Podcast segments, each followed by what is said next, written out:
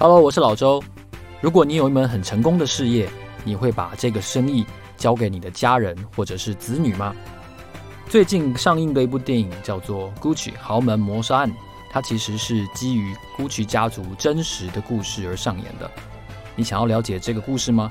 我准备了三本精装的 Gucci 精品帝国真实的欲望、爱恨与兴衰的套书要送给大家。我希望大家回答我这个问题。如果你有一门很成功的生意，你会送给你的子女和家人来传承吗？回答我这个问题，寄信到我的信箱，你就有机会得到这本书哦。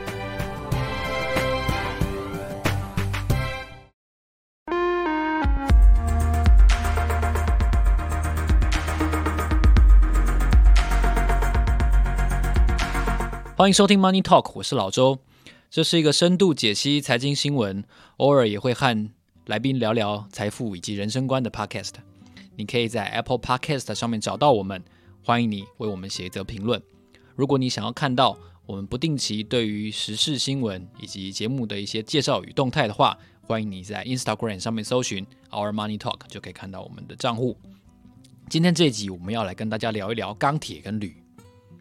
钢铁人这个梗图实在是最近非常多人在用，如果你去搜寻一下。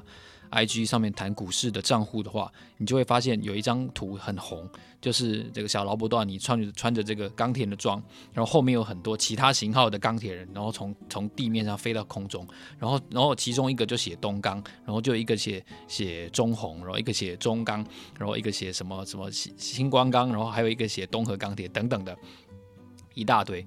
那这说明了一件事情，就是哇哦，让我提醒这个现在这个市况好像。我刚入行的时候，也就是二零零七年那个时候的的场景，我还记得在那个时候，原物料非常的强势，铜啊、钢铁啊、波罗的海航运 BDI 指数啊，每一个都是大涨，然后 BDI 是我记得是一万多点，然后铜也是超高价，然后钢、星光钢整天涨，就跟现在一模一样。我的天呐，那钢价、铝价到底为什么这么强劲呢？到底？它会续涨吗？就其实我觉得大家这一集听完，可能只想问你个问题：那中钢到底可不可以买？我觉得这件这件事情真的是我我被问到无数次哦。还有那种我我身边有那种家里做钢铁业的，他问我说：“诶，中钢可不可以买？”我心想：立马跟他拜托诶，你你中钢你比我熟，你打电话还找得到人的，你竟然问我说中钢中钢可不可以买？我觉得这说明一件事情，就是钢铁业现在涨到连很熟的人自己都会怕，你知道吗？那我们必须要回头看，就是股价，我们先把它放一边。好了，我知道你没有办法放一边，但是我们先把它放一边，尽量好不好？我们先来探讨一下，到底原物料行业，特别是金属行业，怎么会这么强啊？我先拿铝这件事情来说，如果有听我在科技财经午报分享过铝这个话题的人哦，你可能会稍微比较熟悉一点。铝的行情，电解铝其实十年来。现在是最高的时候，怎么会有这样子的情况呢？你会说，啊、呃，是这个很很多的重建需求啊，拜登也要大建设啊，中国也要大建设啊，所以需求增加了。大致上这句话没有错，需求增加了。那供给呢？就让我们先从供给说起好了。电解铝哦，在中国这边，因为中国的产能占全世界相当主要的一块，而且我研究中国比较多的资源，我也比较关注。我们这这一次我们在谈钢跟铝的时候，我们就多谈一点中国。在中国，铝业啊是一个相当重要的一个耗电的行业，电解铝非常的耗电。一看，依照我看到的数字哦，二零一九年的时候，全中国的用电百分之六点六七拿来炼铝。很恐怖诶，就是中国行业那么多，中国十几亿人，然后那么多工业重工业，然后社会用电那么高，但竟然其中百分之六点六七是用在炼铝这件事情上，你就知道铝耗用了相当大规模的能源。好，那如果是这样子的话，那它就是一个怎么讲，不怎么有效率的。的确，其中有一部分是这个样子。那中国对于碳中和这个。政策目标，他希望在二零三零年达到碳中和的最高峰，此后就不能再增加了。接下来碳排放只能减少，所以从二零三零到二零六零，就是碳中和这个目标达成，他们要花三十年的时间去减碳。因为在碳中和这件事情要发生的话，铝的需求会有相当巨大的成长。怎么说呢？我们都知道，要怎么达到碳中和，怎么达到减碳，第一个就是电动车嘛，第二个就是绿色发电、永续能源嘛。电动车它要轻量化，所以它才跑得快嘛，它才能让电能顺利的推进汽车。所以铝这件事情，铝合金的汽车是电动车一个相当重要的组成。如果说现在这个局面只有特斯拉一年生产大概五十多万台汽车，然后其他各家的电动车占比都不高的话，那你可以想象一下，如果未来十年全世界每年有好几百万辆的电动车要出厂，那铝的耗用会增加多少？我们必须要拿中国不再增加产能这件事情作为一个思考的基础。好，这是电动车。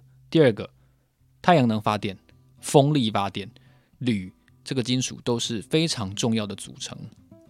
为什么？因为太阳能发电的这个电池板哦，要要放置的地方，它必须是铝合金的架子。所以这是你看，这就是其中一种很重要的用途。那此外呢，风力发电机上面也会用到相当大的用量的铝。所以你看，风力发电、太阳能发电，然后电动车，我们要达到。哦，碳中和的话，必须要用这么多大量成长的铝的需求。可是，在同一时间内，中国的四千五百万吨的年产能可能是没有办法再增加的。我们都还没有谈其他工业的需求啊，其他产业的需求，我们就看到这么多背景下，其实铝的需求平均来说，中国的这边的研究报告 Y O Y 每年增加是百分之三，所以。铝价为什么大涨？我们就终于看出来了。那同时呢，好，我们谈完了铝，我这个钢铁也是啊。钢铁跟铝矿到底有什么不一样呢？有不一样，相对来说是有不一样的。在过去这这一段期间，钢价其实也是大涨的。那我刚才一开始就提到了，这的确是因为中国。美国哦都有大规模的建设的计划。举例来说，钢铁当然最主要用途当然是建筑啊、机械啊，对不对？但是除了这件事情之外呢，其实钢的特殊的附加价值是可以比铝更高一点。因为铝的话，我们要怎么控管那个产量？其实很好找，你找那个用电大户去抓，通常通常就特高的那种，通常都是生产铝的。那钢的话就不一定是这样子，因为我们看。中国的房地产就知道，大概知道说建筑的市场需要多少钢了嘛？哈，那你看中国房地产其实虽然说有什么三道红线啊这些事情来调控它的政策，但是整体来说，中国房地产的销售哦还是算是热络的。所以你说钢价会偏软吗？到目前为止，我看似乎是不容易这这件事情。那除此之外啊。中国在二零一五年的时候，习近平上台后三年，他们喊出了一句话，叫做“供给侧改革”。相信大家可能对中国经济比较熟悉的人都耳熟能详这句话。像唐山最近就在就在取缔这些钢铁的产能嘛。但是有一个很 tricky 的玩玩文字游戏的哦，就是喊归喊，喊了到现在这几年，中国对于钢铁还是一个去产能，而不是去产量。你会说老周，这到底有什么不一样？去产能不就是去产量吗？有不一样。去产能，我意思是说，我把一个厂关掉，把一条产线关掉。但是不要忘了，我刚才在提到钢铁的时候，我有说，钢铁可以依照它附加价值的高低，做更多、更多不同的高价的产品。特殊钢哦，航太用钢那一种产品的价位就是非常高的。假设我把一些落后的产能，环保。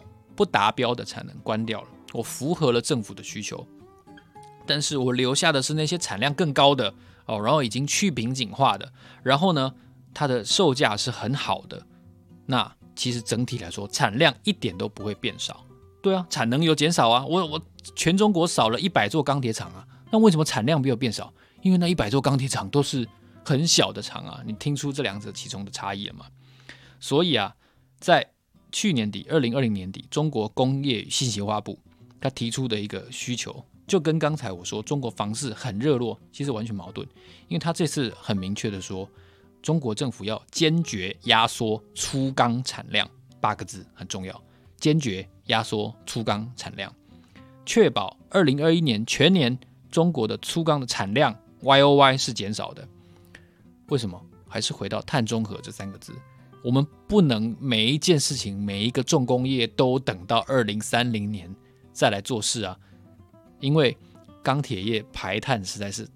太天亮了！中国这么多钢铁厂，一年好几千万吨的生产，我不能期待在最后三年做到这件事情，我也不能承受习近平说出来的话，在二零三零年达不到这个政治代价，没有人能够承受的，所以必须要超前部署，要减少，因为实在是太高高消耗能源了，所以中国政府为什么？明明房子很热啊，就是需要这么多钢啊！我要盖这么多房子，要盖这么多建设，那钢铁的供给又减少，所以价格就上涨啦。你有听出这个供需之间的差异了吗？现在每一个重工业、建筑业都中国都在努力的投资、努力的扩张，哦，房地产也卖得很好，但是中国却说今年总的钢铁生产量却要减少，那两者之间当然就只有一个 gap 嘛。所以供需如果失调，价格就会大涨。其实股价是那种预期心理的反应。我预期今年会不够，我预期到了十一月、十二月我会买不到钢，所以价格就涨了。它跑在前面。老人与狗的预测，大家不要忘记了，狗是跑前面，不是老人跑前面。老人卡塔乌伯赫伯科林照照卡条件了。所以狗是股价，狗是预期心理。那你就会说，回到刚刚那个，我朋友问我中钢到底能不能买，我不会说不能买，但跌下来你抱得住吗？中钢我记得印象很深的是，过去这十多年好像最低最低跌到十十六十六还是十七点七五，那那短短的四月一下子就涨了四五十趴，马上就涨到甚至破四十块，我我我好像这辈子我没有看过中钢是四十一块四四十一点九五。我觉得太恐怖了，当然可以买啊，但是我也想问你一个问题，你问我一个问题，我也问你一个问题嘛。那跌跌跌到四十一点九五，跌到十六点七五的话，你还抱得住吗？抱得住。那我想问你第二个问题，你有钱加码吗？因为四十一点九五如果跌到十六点七五，当然我相信不会是一天一夜的事情啊，这会是一个很漫长，所以很痛苦的过程。那可能整个从牛市变成熊市，那这个时候你会有钱加码吗？好，我们探讨了这么多钢市的。基本的想法，我最后我也抛给你一个问题：如果跌下来，你敢抱吗？那敢抱住，你敢加码吗？如果这两个问题你都回答 yes，那我非常恭喜你，大概不用再听我的 podcast 了，因为你已经是一个股市的赢家了。今天我们讲了这么多钢铁铝业的消息，如果你喜欢的话，欢迎你在 Apple Podcast 给我们按一个赞，告诉我你的感想。我非常期待跟大家一起交流。我是老周，谢谢你收听 Money Talk，让我们下一期见，谢谢，拜拜。